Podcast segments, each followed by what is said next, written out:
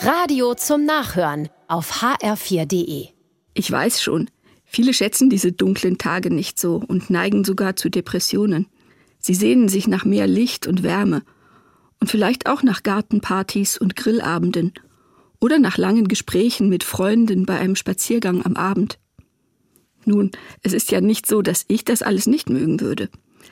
Aber ich gehöre auch zu den Menschen, die es noch mehr schätzen, wenn es nicht immer zu haben ist.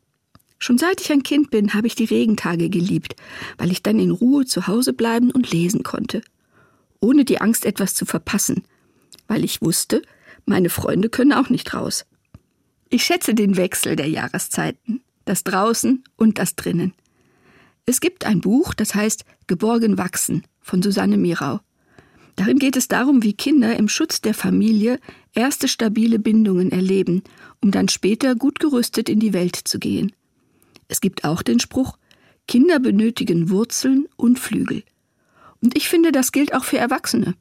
Ich sage mir, Winterzeit ist die Zeit, in der ich mich mehr um die Wurzeln kümmere, in der ich weniger abgelenkt bin vom Draußensein.